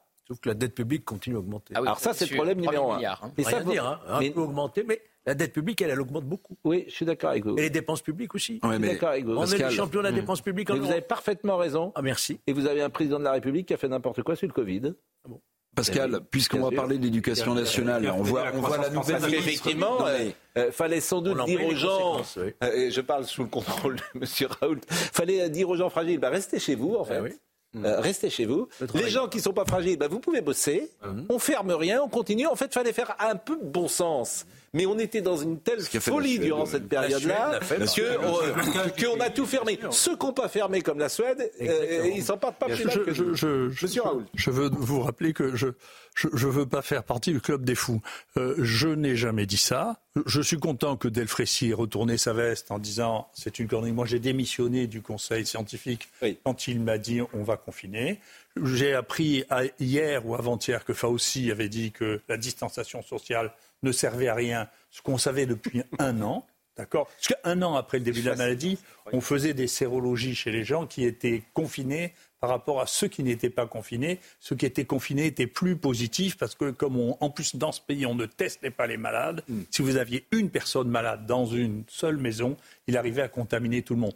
Donc tout ça a été, ce vaccin général qui est censé protéger les uns et les autres, ne protégeait personne, nous, on le savait au bout d'un mois et on l'a dit au bout d'un mois. Personne ne savait analyser un génome dans ce pays, ni le ministre, ni le responsable scientifique, et donc ils ne savaient pas que les variants existaient. Et moi, le ministre m'a dit face à face, il n'y a pas de mutants, il n'y a pas de variants. Donc c'est à ça que ça mène ces, questions faciles.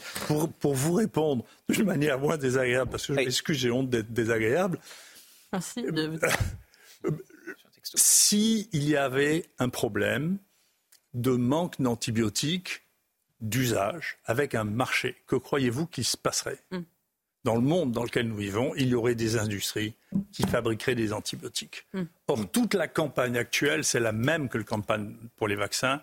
C'est fait et c'est destiné à faire que ce sont les États qui financent des molécules dont on mm. n'aura pas besoin parce qu'elles ne sont pas rentables. Euh, qu'est-ce que nous faisons Je ne sais pas si je vous ai convaincu. Oui. Mais, vendredi, vendredi, très vite. Alors, vendredi, vendredi, euh, le problème, c'est qu'il y a Gabriel Attal qui est en train de parler. Euh, bon, allez, vous en fichez de Gabriel Attal? Allez, vendredi, vendredi. Vous l'entendrez. Ça vous apprendra. un peu de fraîcheur. On préfère entendre Un peu de fraîcheur, bah, justement. Nous sommes avec Jacques Vendroux. Vous vous rendez compte les choix éditoriaux qui sont les nôtres Voilà.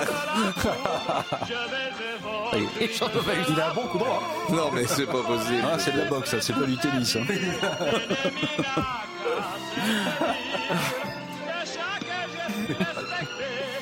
Et en rythme. Hein.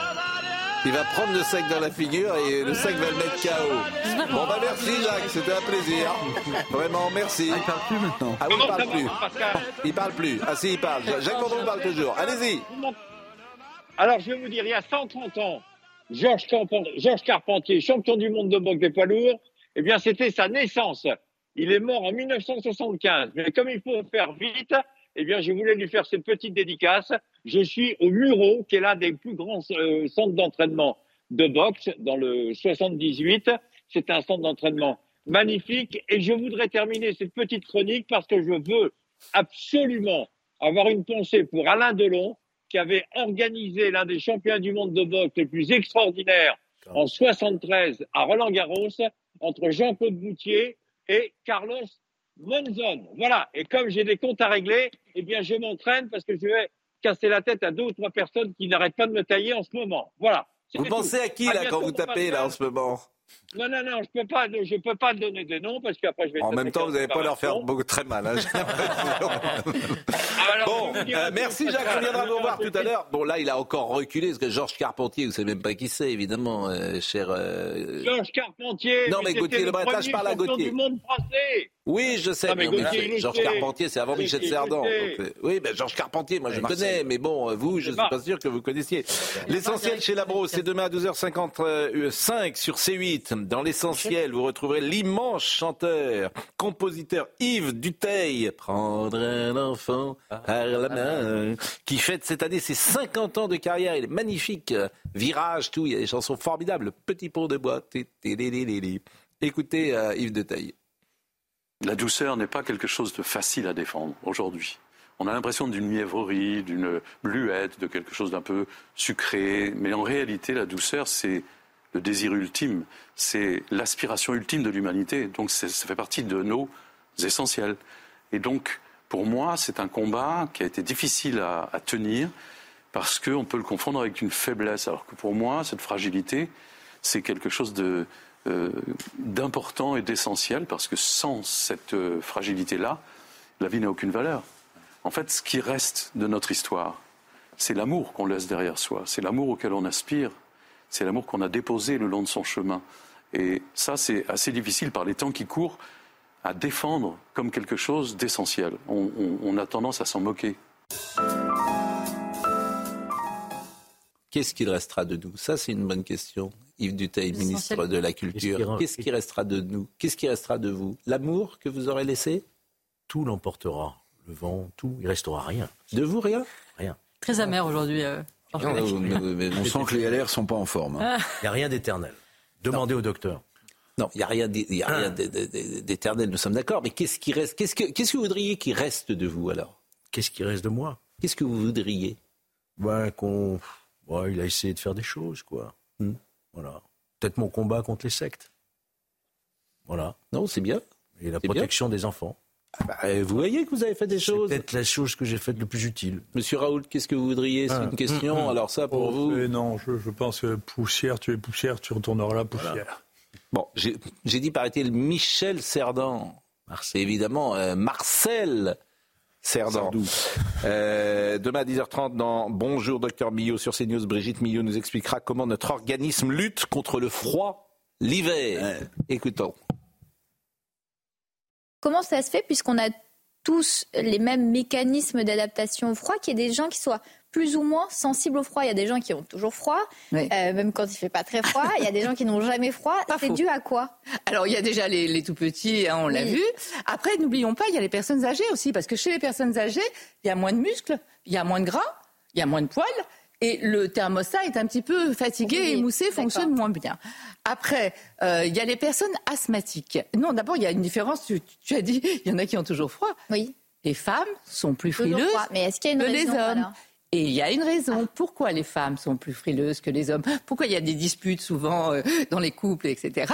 Parce qu'en fait, euh, il y a une hormone que l'on appelle la testostérone. Chez l'homme? Qui est l'hormone mâle par excellence. Il y en a un tout petit peu chez la femme, mais très peu.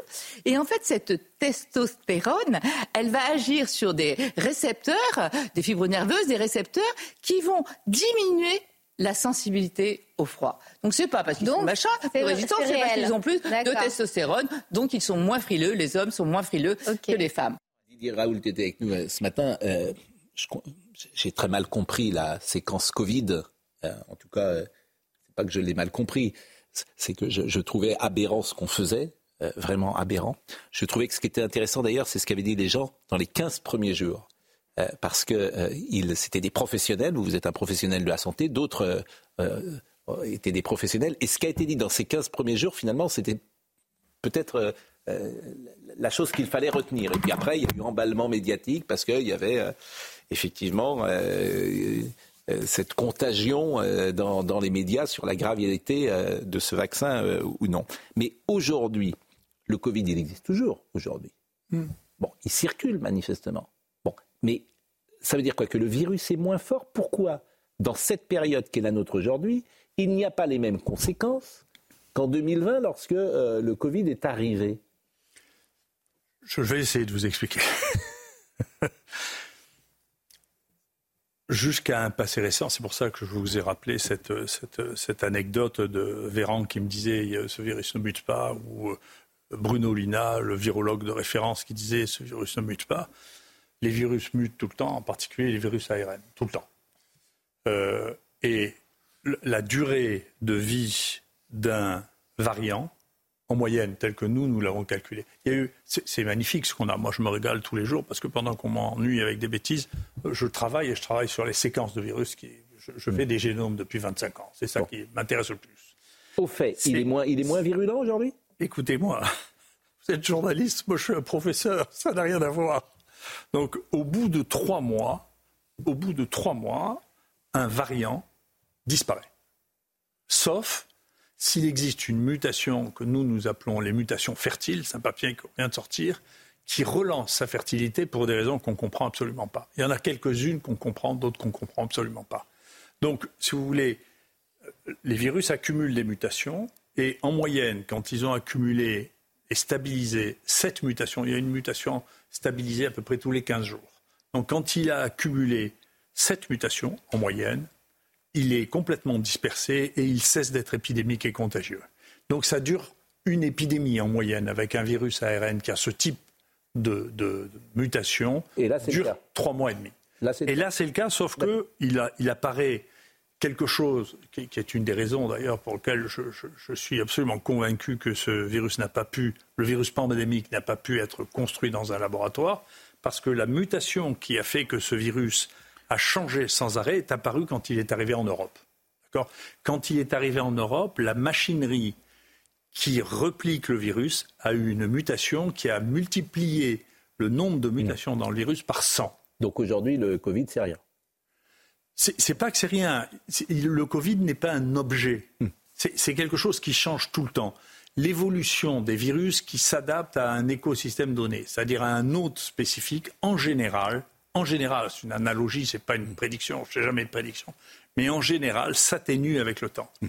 C'est ce qui s'est passé avec la grippe, c'est ce qui s'est passé.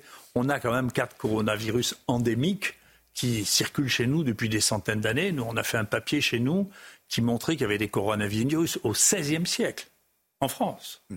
D'accord Donc petit à petit, mais ça, ça donne les autres coronavirus endémiques, donnent des rhumes. Donc il ne faut pas se faire vacciner contre le Covid aujourd'hui, ça n'a pas de sens. Je n'ai jamais pensé que les gens qui n'avaient pas de risque de faire de forme grave, et les gens de plus de 65 ans, avaient aucune raison de se faire vacciner. Aucune. J'ai même eu beaucoup d'ennuis à cause de ça. Vous êtes vacciné vous-même? Ça ne vous regarde pas. Dommage. Bon, en tout cas, euh, moi, et je le dis à chaque fois, euh, j'ai toujours aimé vous recevoir, toujours. Je trouve que dans le monde d'aujourd'hui, c'est intéressant d'entendre des gens qui portent une parole différentes. Et lorsqu'on est la cible de tous, évidemment, ça m'interpelle toujours. Et c'est ce qui s'était passé euh, avec vous, et c'est ce qui s'est encore passé il y a un mois, lorsque cette fameuse étude est sortie, et j'entendais dans l'espace médiatique euh, les conclusions de cette étude, et vous étiez parfois visé. Et effectivement, euh, je me demandais si cette étude ne servait pas précisément à vous viser, vous. Je vous remercie. En, tout cas, euh, Jacques Vendroux, je le remercie. Euh, Jacques, euh, je ne sais pas si il est toujours. Ah bah, il fait son entraînement. M'inquiétez beaucoup. Je ne sais pas quel est le virus qui a touché. Mais vous pouvez pas taper un peu plus fort là, franchement. Mais j'arrête pas de parler fort. Non, de taper plus fort. De taper plus fort. Ah, je tape plus fort. Allez, allez-y, la Dunaire. Mais regardez. Allez. Je veux dire, on dirait.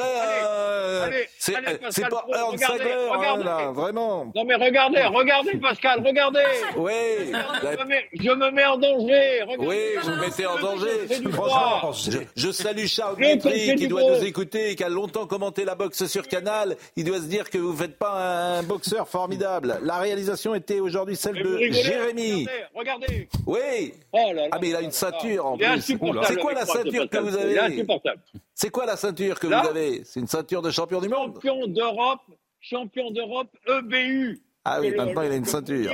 Jérémy était à la réalisation. Merci, c'est fini. Dominique Raymond était à la vision. Yannick était au son, à la programmation cette semaine. Nicolas Missim, Magdalena Derviche, Louis Lallemand, Lino Vitesse, Marine Lançon, Benoît Bouteille étaient avec nous. Euh, je précise que euh, Jean-Marc Moranini sera là dans une seconde. C'est chez Michel Lafont, Didier Raoult, ni angélique, ni diabolique, les antibiotiques. Et euh, c'est toujours intéressant à la fois d'écouter euh, Didier Raoult et puis de le lire, bien évidemment. Passez un excellent euh, week-end. Merci et à lundi.